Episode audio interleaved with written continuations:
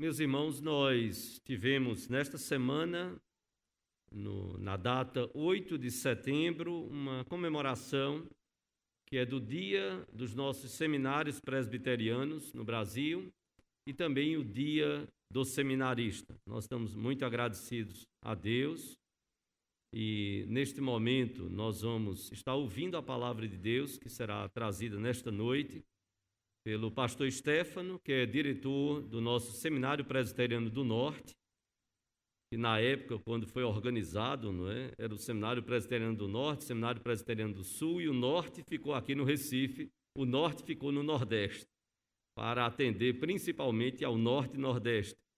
Mas é um prazer tê-lo aqui, ele é diretor-geral do nosso Seminário Presbiteriano do Norte, já um colega de ministério, um amigo de ministério de muitos anos aí de caminhada, está com sua família. No momento dos avisos, nós vamos estar apresentando a família que nos dá o prazer muito grande da presença deles.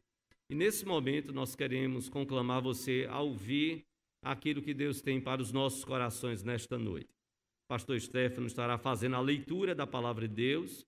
Logo depois da leitura, ele vai convidar as crianças a virem à frente e ele vai orar por nossas vidas e pela vida das nossas crianças, estaremos então recebendo a palavra do Senhor para o nosso viver. Meus irmãos, que a graça do Senhor continue conosco. Trago um abraço da igreja, segunda igreja presbiteriana em Maranguape 2, a igreja da qual sou pastor, e também do nosso seminário ali na Madalena. Obrigado, reverendo, pelo convite, pela honra de estar aqui no púlpito e poder compartilhar a palavra do Senhor. Vamos abri-la, então, na, no livro de Atos dos Apóstolos, capítulo 4. Atos, capítulo 4. Do vers... Faremos a leitura do versículo 23 até o 31. Atos 4, do 23 ao 31. A igreja em oração. Diz assim o texto: Uma vez soltos, procuraram os irmãos e lhes contaram quantas coisas lhes haviam dito os principais sacerdotes e os anciãos. Ouvindo isto, unânimes, levantaram a voz a Deus e disseram: Tu, soberano Senhor, que fizeste o céu, a terra, o mar e tudo que neles há, que disseste por intermédio do Espírito Santo, por boca de Davi, nosso pai, teu servo. Porque se enfureceram os gentios e os povos imaginaram coisas vãs. Levantaram-se os reis da terra e as autoridades ajuntaram-se a uma contra o Senhor e contra o seu ungido, porque verdadeiramente se ajuntaram nesta cidade contra o teu servo Jesus, ao qual ungiste Herodes e Pôncio Pilatos, com gentios e gente de Israel, para fazerem tudo o que a tua mão e o teu propósito predeterminaram. Agora, Senhor, olha para as suas ameaças e concede aos teus servos que anunciem com toda intrepidez a tua palavra, enquanto estendes a mão para fazer curas, sinais e prodígios por intermédio do teu santo servo Jesus. Tendo eles orado, tremeu o lugar onde estavam reunidos. Todos ficaram cheios do Espírito Santo e com intrepidez anunciavam a palavra de Deus. Até aqui, irmãos, que o Senhor Deus aplique a sua palavra em nossas vidas. Fiquemos de pé então, irmãos. Nós vamos orar ao Senhor então e vamos também orar pelas crianças, né? As crianças podem vir aqui à frente, né?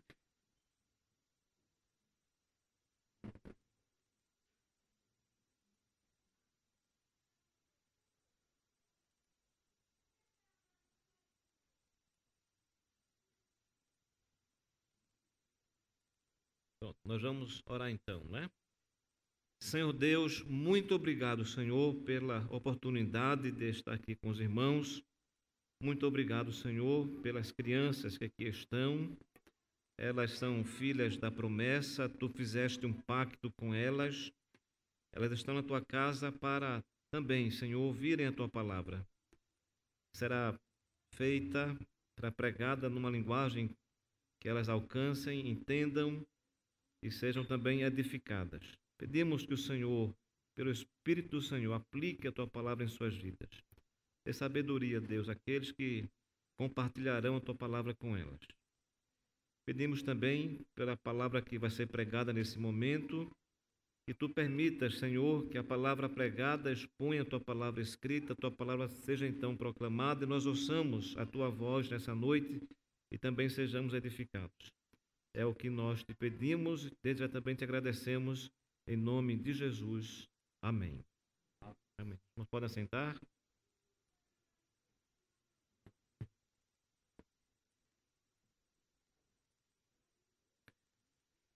Meus irmãos, o escritor cristão A.W. Pink, no seu livro Os Atributos de Deus, ao falar sobre o atributo da soberania de Deus, ele assim o define, dizendo o seguinte: pode-se definir a soberania de Deus como o exercício da sua supremacia, sendo Deus infinitamente elevado acima da mais elevada criatura. Ele é o Altíssimo, o Senhor dos céus e da terra, não sujeito a ninguém, não influenciado por nada, absolutamente independente. Deus age como lhe apraz, somente como lhe apraz, sempre como lhe apraz. Assim, sua palavra declara expressamente: O meu conselho será firme e farei toda a minha vontade. Segundo a sua vontade, ele opera com o exército do céu e os moradores da terra. Não há quem possa estorvar a sua mão. O sentido da soberania divina é que Deus é Deus de fato, bem como o é de nome, e que ele ocupa o trono do universo, dirigindo todas as coisas, fazendo todas as coisas, segundo o conselho da sua vontade. Acertadamente disse Spurgeon em seu sermão sobre Mateus 20, versículo 15: Não há atributo mais consolador para os seus filhos do que o da soberania de Deus sob as circunstâncias mais adversas, em meio às mais duras provações, eles creem que Deus, na sua soberania, ordenou as suas aflições, que ele as dirige soberanamente e que na sua soberania santificará todas elas. Assim é definida a soberania de Deus. Meus irmãos, o texto que nós acabamos de ler ele está ah, inserido no livro de Atos dos Apóstolos. Esse livro foi escrito pelo evangelista Lucas entre os anos 64 e 68 depois de Cristo. Ele é o segundo ah, de duas obras escritas por Lucas. Lucas escreveu o Evangelho e, em seguida, ele escreveu o livro de Atos. Ambos foram escritos para Teófilo, que provavelmente é o, destinatário, é o destinatário das duas obras e provavelmente aquele que custeou as pesquisas de Lucas.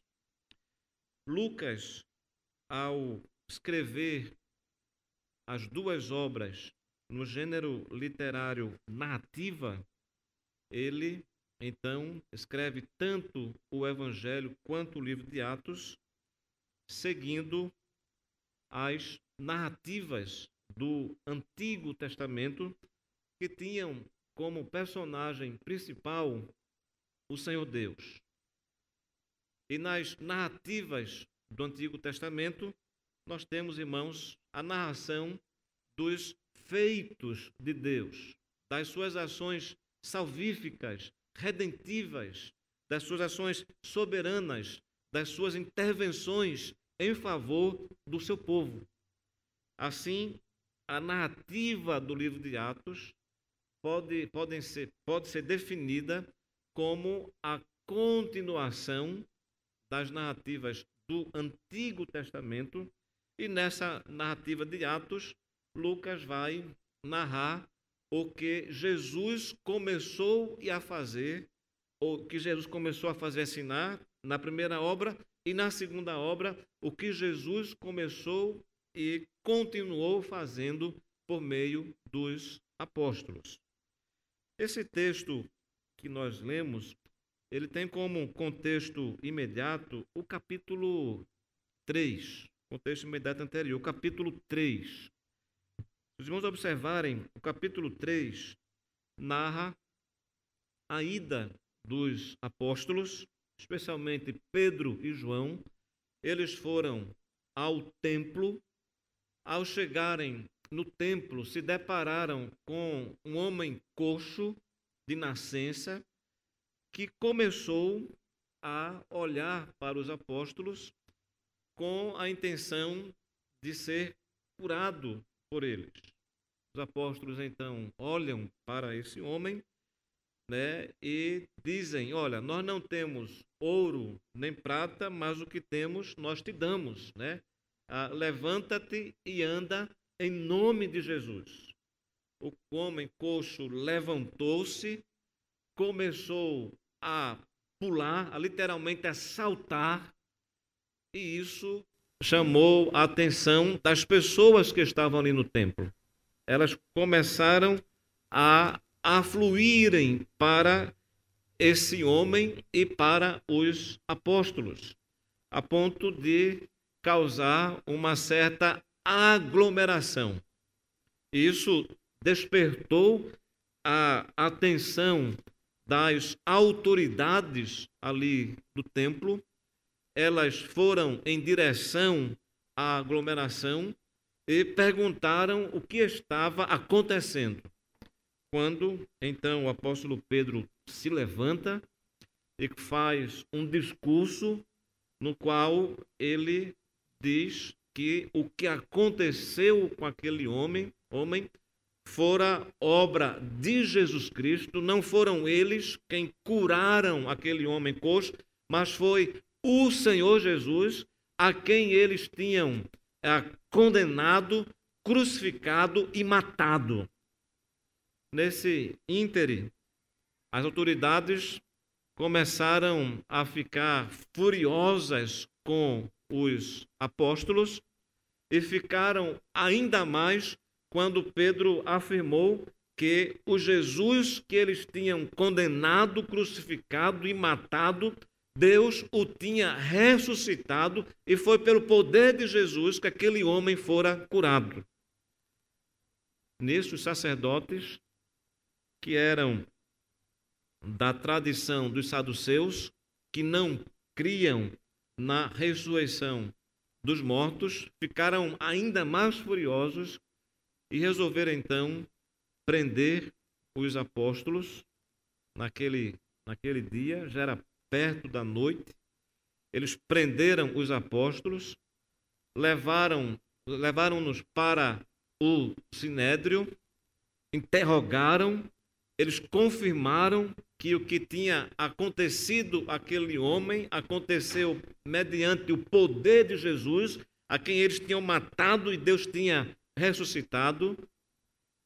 E, irmãos, impossibilitados de continuarem com os apóstolos presos, e diante do, do coxo, né, que agora não era mais coxo, não estava mais aleijado, mas estava feliz da vida, pulando e saltando, e diante da, do testemunho ocular das pessoas que ali estavam, eles ficaram impossibilitados de fazerem algum mal com os apóstolos, Mas antes de saltarem os apóstolos, eles pediram para que eles não continuassem falando de Jesus, falando da ressurreição dos, dentre os mortos. Os apóstolos disseram: Olha, é, para nós é mais importante obedecermos a Deus do que aos homens. Eles ameaçaram os apóstolos, soltaram os apóstolos, e quando os apóstolos foram soltos, eles se dirigiram para uma casa onde os discípulos estavam orando. Ao chegarem lá, começaram a relatar tudo o que tinha acontecido e então eles levantaram a voz e fizeram esta oração que nós acabamos de ler.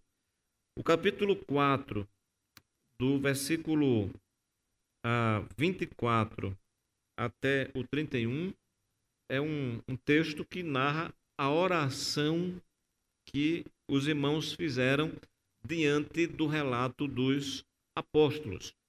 E nesta oração, irmãos, nós encontramos aqui no texto a percepção que esta igreja, esses irmãos, tinham sobre a soberania de Deus. Como Deus manifestava a sua soberania, como o Senhor a interveio na história do seu povo, como ele estava intervindo naquele momento em que os apóstolos estavam sob ameaça, não somente os apóstolos, mas também os demais discípulos. Pensando nessa percepção que esta oração nos dá sobre a soberania de Deus, eu quero nesta noite então meditar os irmãos, com base nesse texto, sobre as manifestações da soberania de Deus na vida de uma igreja perseguida. As manifestações da soberania de Deus na vida de uma igreja percebida. A primeira manifestação da soberania de Deus na vida desses irmãos que estavam sob ameaças está exatamente na percepção que eles tinham do Deus soberano, do Deus Senhor da história. Vejam o versículo 24, quando eles começam a orar. Diz assim: Ouvindo isto, unânimes levantaram a voz e disseram: Tu, soberano Senhor, que fizeste o céu, a terra, o mar e tudo o que neles há. A gente percebe é que a percepção da soberania de Deus, a percepção de, que de, de quem Deus é, o Deus soberano, soberano, Senhor da terra, Criador da terra, mantenedor da terra, ela vai nortear toda a oração que é feita nesse texto, que é narrada nesse texto. Tu, soberano Senhor. Meus irmãos, a palavra, a expressão grega traduzida aqui no texto por soberano Senhor, a expressão déspota, era uma expressão utilizada para a, designar o senhor de uma casa ou de um clã. Em todo o livro de Atos, essa é a única passagem em que a palavra aparece e é usada em relação a Deus para estabelecer um contraste entre nós e Ele. Ele é soberano, Ele é criador, nós somos criaturas, nós somos criação dele. Ele, como soberano, ele é Senhor e nós somos servos dele. Assim existe né, uma distância muito grande entre nós e Deus. Ele é o nosso Criador, nós somos criação dele, ele é o nosso Senhor, nós somos servos dele.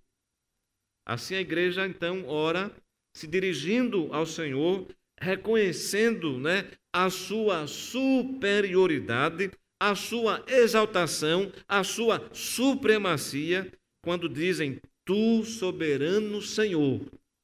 E esse soberano, irmãos, manifestou a sua, o seu poder, o seu domínio, né, o seu governo ao criar os céus e a terra. Meus irmãos, que fizeste o céu, a terra, o mar e tudo o que neles há. E me chama muita atenção, irmãos, as, a narrativa lá do texto de Gênesis, quando o livro começa com uma afirmação: No princípio criou Deus os céus e a terra. Na expressão verbal criou, nós temos a ideia de Deus ter criado os céus e a terra do nada. Simplesmente o mundo veio à existência, né? O mundo e tudo que há nesse mundo vieram à existência simplesmente pela, pelo poder da palavra do Senhor. Quando ele disse: haja luz e houve luz. O apóstolo João, lá no Evangelho, no capítulo 1, ao falar de Jesus, ele diz assim: No princípio era o Verbo, e o Verbo estava com Deus, e o Verbo era Deus, e o Verbo estava no princípio com Deus, e todas as coisas foram feitas por meio dele. E sem ele, o que foi feito e continua existindo não viria à existência, não existiria hoje. A percepção de João é de que, em relação a Jesus, é de que Jesus é o agente da criação, é a palavra através da qual o mundo foi criado, mas ele se dirige não somente a Jesus como o agente da criação, mas também como o seu mantenedor, o seu sustentador. O apóstolo Paulo diz na carta aos Colossenses que todas as coisas nele subsistem.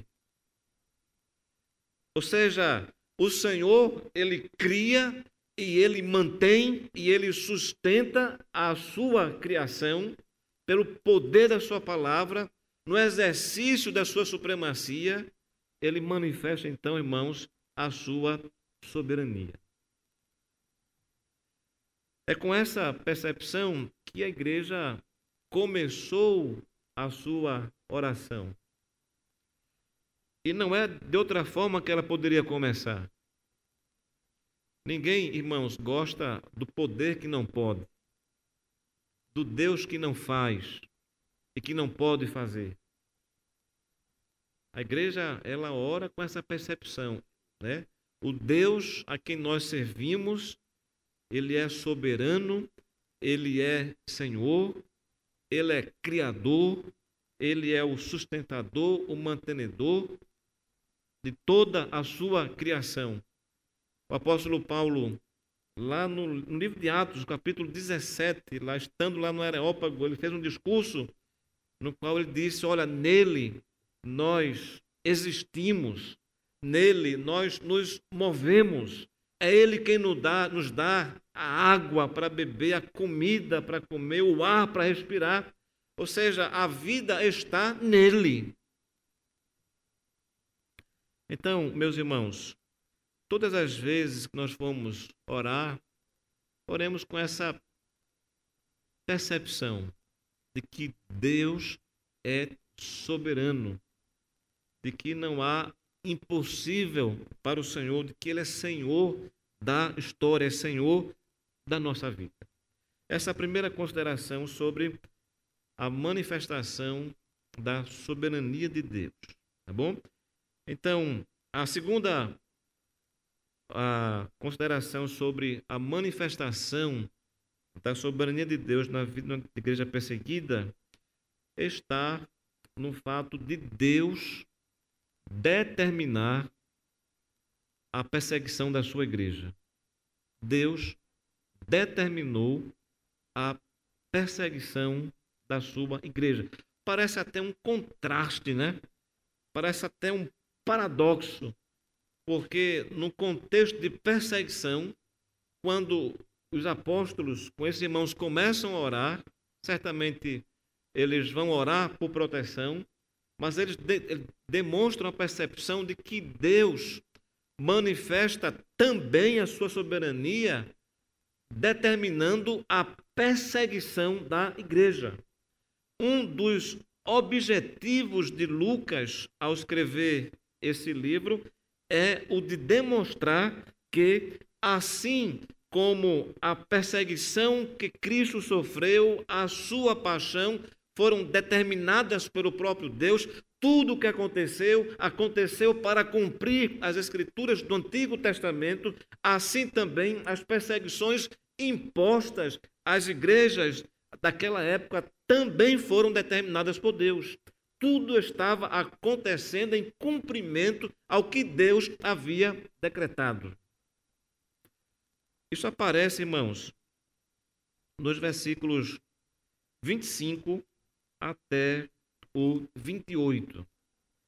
Nesses versículos, nós temos, por exemplo, a partir do versículo 25, ah, os irmãos começam a citar algumas passagens do Antigo Testamento expressando a soberania de Deus na perseguição que esta igreja estava sofrendo. O Salmo 2, por exemplo, é citado aqui no texto. Versículo 25: Que disseste por intermédio do Espírito Santo, por boca de Davi, nosso pai, teu servo.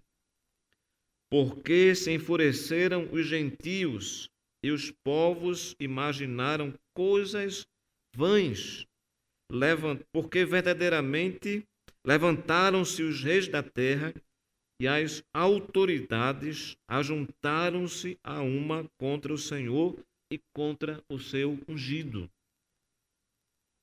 Aqui nós temos alguns versículos do Salmo 2, que foi escrito, segundo o texto, pelo rei Davi.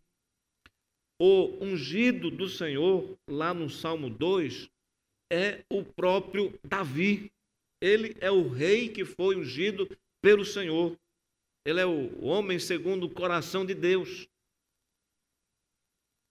No Salmo é dito que os gentios, que os povos se levantaram contra o ungido do Senhor, contra Davi.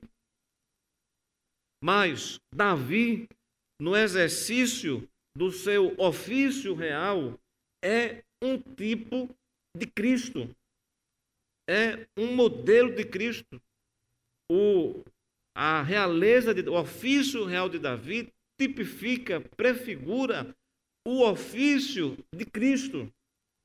Assim, as perseguições que Davi sofreu pelos seus inimigos tipificavam as perseguições que o Messias, que o Cristo, também sofreria quando estivesse aqui nesse mundo. Ou seja, irmãos, o Salmo de número 2 expressa os povos se levantando contra Davi e, ao mesmo tempo, né, esse levante dos gentios, dos reis, dos povos contra Davi é uma tipificação daquilo que aconteceria com Jesus Cristo. E o apóstolo aqui cita esse texto para demonstrar que o levante das autoridades ali do templo, bem como tudo o que aconteceu com Jesus culminando com a sua condenação, crucificando e morte, era exatamente o cumprimento das profecias do Antigo Testamento. E o texto diz assim, versículo 27. Porque verdadeiramente se ajuntaram nesta cidade contra o teu santo servo Jesus, ao qual ungiste Herodes e Pôncio Pilatos com gentios e gente de Israel. Aí vem, irmãos, versículo 28. Por que que os gentios, Pilatos, Herodes, se levantaram contra Cristo? Por que que eles fizeram isso? Versículo 28. Para fazerem tudo o que a tua mão e o teu propósito predeterminaram. O apóstolo Pedro, lá no capítulo 2, já tinha feito essa afirmação quando, diante de gentios e judeus e romanos, ele afirmou, dirigindo-se a eles, dizendo-lhes assim: Vós, vocês mesmos, segundo o querer determinado de Deus e a sua presciência, crucificaram e mataram a Jesus. Ou seja, quando Pilatos, os judeus, ah, Pilatos, Herodes e os gentios decidiram condenar e crucificar a Jesus por deliberação, sem saberem, estavam cumprindo o que Deus havia determinado. E agora, irmãos, os apóstolos estão dizendo, né, que os gentios, os reis da terra, Pilatos, Herodes e romanos se levantaram, né, se levantaram contra Jesus e agora se levantam contra a igreja para fazerem tudo o que a tua mão e o teu propósito pré-determinaram. Por que, que eles se levantaram contra Jesus e contra a igreja? Por que, que naquele momento os apóstolos e os irmãos estavam sob ameaças para fazerem tudo o que a mão do Senhor predeterminou. Meus irmãos, a palavra grega traduzida aqui por predeterminaram ela tem o sentido de designação definitiva de antemão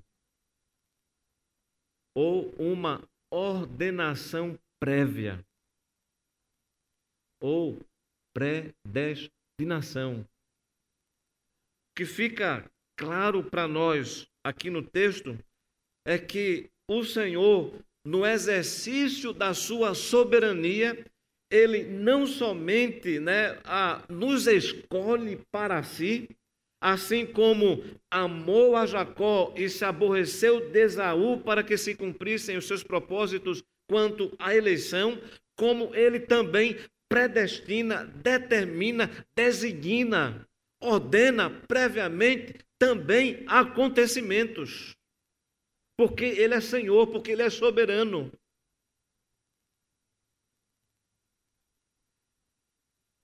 Numa tentativa de definir a visão cristã da história, alguns teólogos a definem numa perspectiva linear. A história, ela não é cíclica, ela não é destituída de sentido, ela não é fruto do acaso, não é o resultado das nossas ações, mas ela é linear. Ela é um instrumento de Deus para ele levar adiante os seus propósitos decretados na eternidade. A história ela tem um começo, ela tem um fim. Nessa linha, tudo o que acontece, todos os fatos e acontecimentos estão sendo conduzidos soberanamente para um fim que Deus já determinou a nossa teologia identifica como sendo os novos céus e a nova terra e a consumação da obra de Cristo por ocasião da sua segunda vinda. Assim, irmãos, nós cremos de que Deus é Senhor da história. Ele conduz a história em seu sentido macro, mas ele conduz também a história em seu sentido micro.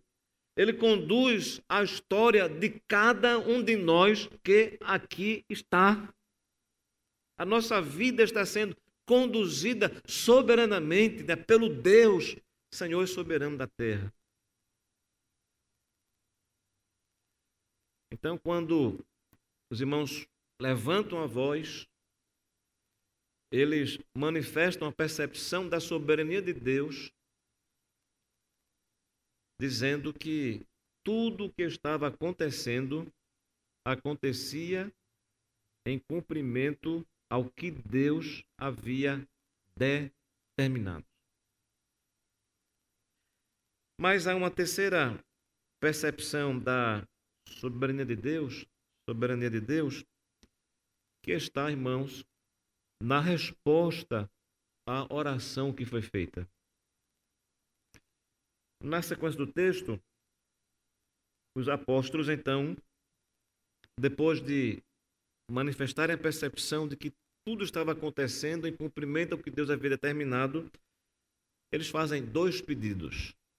Vejam aí versículo 29, diz assim: Agora, Senhor, olha para as suas ameaças e concede aos teus servos que anunciem com toda a intrepidez a tua palavra. Eles pedem coragem, intrepidez, ousadia para pre continuarem pregando, proclamando a palavra diante das ameaças que sofriam. Esse é o primeiro pedido. Versículo 30. Enquanto estendes a mão para fazer curas, sinais e prodígios por intermédio do teu santo servo Jesus.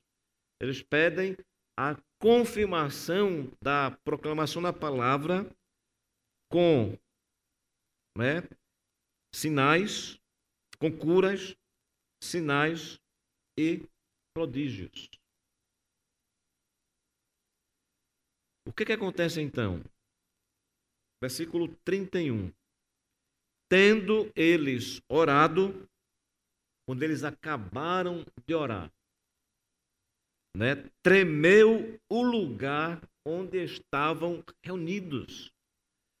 A imagem que a gente tem é de eles estando numa casa orando. De repente aquela casa ela foi literalmente sacudida, balançada. Isso apontava para uma espécie de revelação especial de Deus naquele momento. Algo semelhante ao que aconteceu lá no Monte Sinai, quando Deus fez um pacto com o seu povo, né? O monte tremeu, o monte foi sacudido, isso apontava para a presença de Deus ali no monte. Da mesma forma, irmãos, quando a casa foi balançada, sacudida, isso era uma indicação da presença de Deus no meio da sua igreja naquele momento, no meio do seu povo.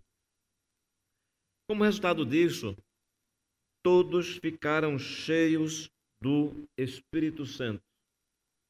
Receberam a plenitude do Espírito, o enchimento do Espírito. E aí vem a resposta a um pedido, ao pedido que foi feito. E com intrepidez e com coragem anunciavam a palavra de Deus. Anunciavam a palavra de Deus. Nessa expressão, nós temos a ideia de uma ação contínua repetida no passado.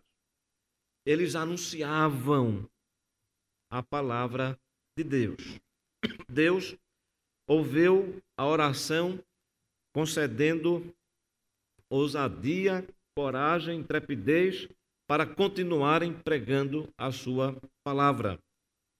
No capítulo 5, versículo 12, a resposta ao segundo pedido.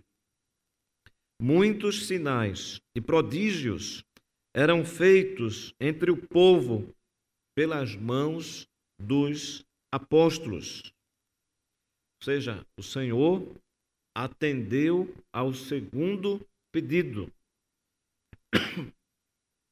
confirmando, autenticando a continuação do ministério de Cristo no ministério dos apóstolos. Meus irmãos, Deus manifesta a sua soberania ao ouvir e responder a oração da sua igreja. É assim que nós devemos orar ao Senhor. O Senhor não, não deixará nenhuma oração sem resposta. Ele atenderá a todas. Pode, possa ser que ele nos diga um não, mas ele vai responder às suas nossas orações e haverá de manifestar a sua soberania, o seu domínio, o seu governo. Há uma passagem no Evangelho ah, de Lucas, na qual o Senhor ah, provocou os discípulos à oração. Quando ele disse, né, pedi e dar-se-vos-á, buscai e achareis, batei e abre-se-vos-á. Nas expressões ah, pedi, pedi e achareis, buscar e bater, nós temos o Senhor provocando os discípulos a pedirem continuamente, a baterem repetidamente, a buscarem inúmeras vezes ao Senhor com a promessa de que quem pede, recebe, e quem bate, né, abre-se-lhe-á, quem busca, achará. Então vamos, irmãos, orar ao Senhor com a convicção de que o Senhor manifestará a sua soberania em resposta às nossas orações. Oração é um meio de graça, irmãos, para nós nos apropriarmos da vontade soberana de Deus. Cristo ensinou isso quando disse, né, Pai nosso que estás nos céus, santificado seja o teu nome, venha o teu reino, seja feita a tua vontade. O que, é que esse texto tem a ver conosco? Ele narra o que aconteceu com os apóstolos e com as igrejas daquela época, mas esse texto nos ensina, irmãos, que a semelhança dos apóstolos e daqueles irmãos que estavam sob ameaças das autoridades daquela época, nós poderemos estar também debaixo de ameaça todas as vezes que nos levantarmos né, para pregarmos o Evangelho, para defendermos a nossa fé, para conservarmos a nossa ética cristã fundamentada apenas na palavra do Senhor. Esse texto nos ensina que nós podemos, né, em tempos de dificuldades, recorremos ao Deus soberano e Senhor que criou os céus e a terra. Da mesma forma que eles levantaram e erguendo a sua voz ao Deus soberano, nós podemos levantar a nossa voz também ao Senhor e colocar diante dele, diante dele a nossa situação. O autor da carta aos Hebreus afirma que nós temos um sumo sacerdote né, que se compadece de nós e que vem ao nosso encontro todas as vezes que nós clamamos a Ele. Então, lance sobre o Senhor, né? Como diz Pedro, né? Humilhai-vos sob a poderosa mão de Deus, para que em tempo oportuno Ele vos exalte, lançando sobre Ele toda a vossa ansiedade, porque Ele tem cuidado de vós. Meus irmãos, descansemos no fato de que Deus está conduzindo a nossa vida. Nem um fio da nossa cabeça cai sem a permissão de Deus. Então nós podemos descansar no fato de que Deus está conduzindo a nossa vida e que vai sempre prevalecer a vontade dele. Aprendamos com esse texto de que ao orarmos, o Senhor haverá de ouvir e atender às nossas orações segundo a vontade dele, porque ele é soberano. E assim o Senhor nos abençoe.